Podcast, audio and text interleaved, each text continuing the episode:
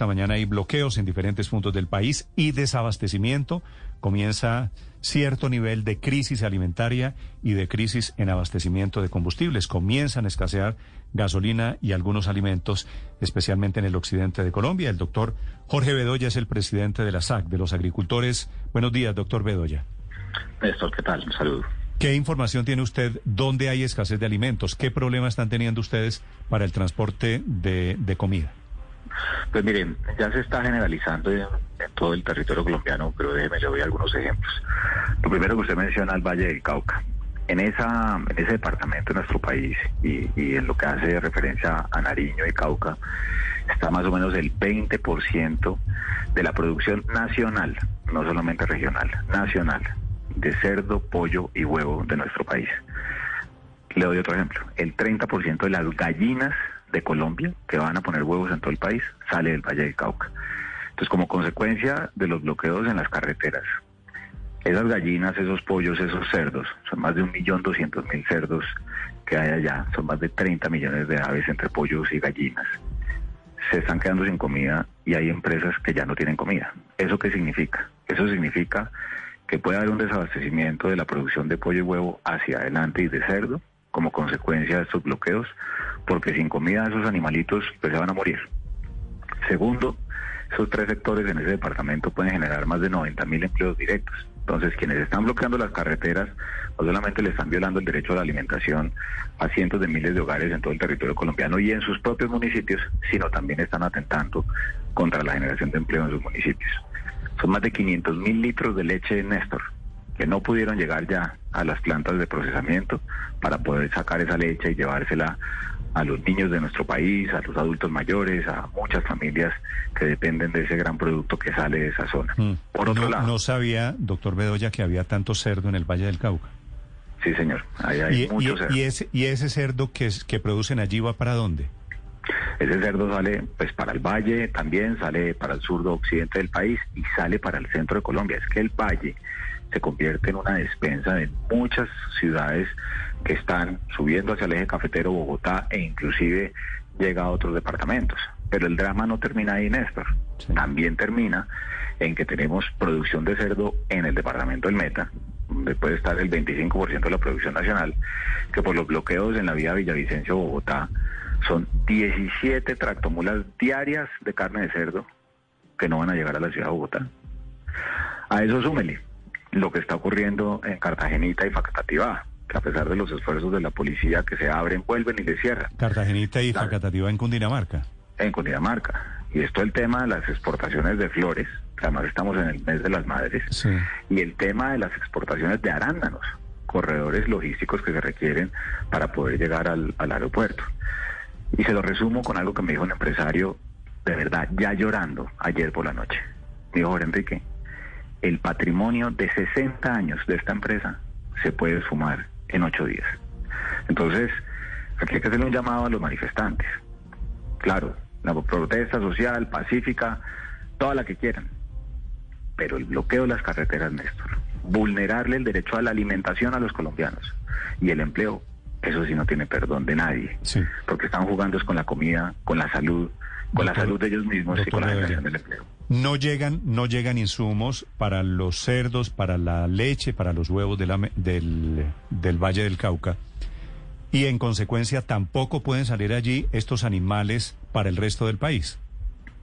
Claro, porque mire, por ejemplo, plantas de incubación, que para los oyentes son donde nacen los pollitos y las pollitas de un día que van a producir pollo y huevo en otras zonas. Y esos son pollitos de un día de nacidos, que si no salen y no llegan a su destino el mismo día, se mueren o toca sacrificarlos.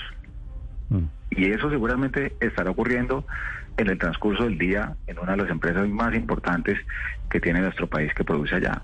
Las materias primas para producir el alimento concentrado. Entonces, si no hay un tránsito vehicular normal de Buenaventura a, a Lobo Guerrero y para las otras zonas, no solamente las materias primas que van para el valle, la soya, sino que van para otras zonas del país, no llegarán. Y eso es lo que se hace o se utiliza, perdón, para fabricar el alimento de los animales. Y si no tienen alimento, pues se van a morir. Entonces, no es solamente el huevo, Mm. el pollo, el cerdo que no sale, ya hay que va para la mesa, sino la producción de las semanas que vienen hacia adelante. En esto yo quisiera que todos los oyentes dimensionaran la gravedad de que quienes están bloqueando las carreteras le van a generar al país en materia de alimentación y también de empleo, Sí. porque ese es empleo Doctor formal. Bedoya, Señor. El empleo. Doctor Bedoya, ¿ustedes ya están viendo alguna presión o sobre los precios, algún encarecimiento de todos estos alimentos o tienen algún cálculo de cuánto se podrían encarecer en los próximos días? Pues mire, se lo digo de corazón, más que la preocupación por el tema de los precios, es que haya comida para que le llegue a la gente. Porque eso tiene un efecto rezagado, claro, porque los mercados se abastecen. Entonces Bogotá seguramente empieza a traer más de Santander o empieza a traer de Antioquia, pero pues es que estamos viendo corredores viales por todo el país que se abren y se cierran. Y la gente tiene que imaginarse que esto no es que la gente va en bicicleta, son tractomulas.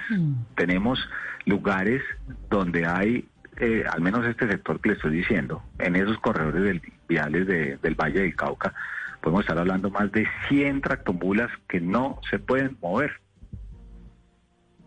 Solo con el 100 alimento tractomulas. para los animales. Y en tractomulas. Hmm. Entonces, esto es Sí, de una gravedad doctor extrema, Bedoya. señora. Pero, pero claro, quiero preguntarle por la situación puntual de los exportadores de flores, porque estamos a seis días del Día de la Madre. Puede que nosotros lo vayamos a celebrar durante todo mayo, como quieren Fenalco y como quieren los comerciantes, pero en el resto del planeta sigue siendo el 9 de mayo. Tienen que mandar esta semana, esta misma semana, las flores cortadas para alcanzar a venderlas. Pero lo que me reportan a mí alrededor de diferentes cultivos a lo largo y ancho del país, los de faca, no solamente los de faca, sino también en otras regiones, eh, es que no están pudiendo cortar los tallos y es que no están pudiendo armar los buquets para enviarlos a los Estados Unidos. ¿Qué sabe usted? ¿Cuántas cajas están hoy por hoy represadas o cuántas flores millones de flores no se han podido cortar para enviar en el Día de la Madre, que además la gran paradoja es que hoy el dólar disparado, eh, subiendo por las nubes y ni siquiera pueden sacarle provecho a esta trepada del dólar. ¿Qué sabe usted en el caso concreto de los floricultores?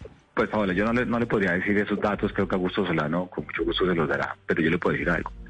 Los mismos manifestantes que están bloqueando las carreteras no están dejando que las mujeres que trabajan en los cultivos vayan a trabajar. Lo mismo está pasando en las plantas procesadoras de leche. No dejan que las personas que quieren ir a trabajar vayan a trabajar. Les dicen, no, es que estamos en paro, entonces no trabajen. Por el amor de Dios, ¿qué están pensando esas personas que están bloqueando las carreteras? Destrucción de empleo, destrucción de alimentación. ¿Será que están pensando que es que la gente no va a trabajar y entonces no pasa nada? Por eso les reitero la frase que me dio un empresario que creo que es la voz de muchos productores de todo el país. Patrimonios de 60 años, esfuerzos de 60 años. Este empresario genera más de 1.500 empleos en el Valle de Cauca directos.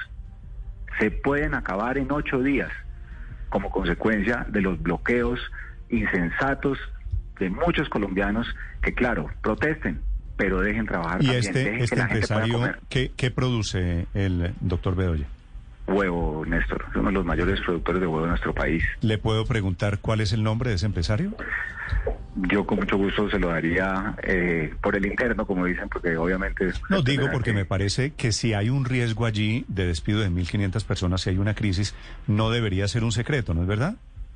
Claro, pero pues obviamente entiéndame que tendría que preguntarle a él. Sí, me sí. Bueno, le, conversación le- muy- muy le emotiva. propongo, le propongo una cosa aquí en público. Eh, pregúntele a él y dígale que si quiere que nos cuente aquí su historia. Es decir, si Ah, es una claro. crisis de ese tamaño, de pronto él considera que hablar puede ayudarle a superar la crisis. Cuente con eso. Colgando esta llamada lo llamo y, y hablo con él. Listo, quedo pendiente, doctor Bedoya. Muchas gracias. Sí, señor. No, Gracias, señor. Es el presidente de la SAC hablando de crisis en tres sectores, Paola.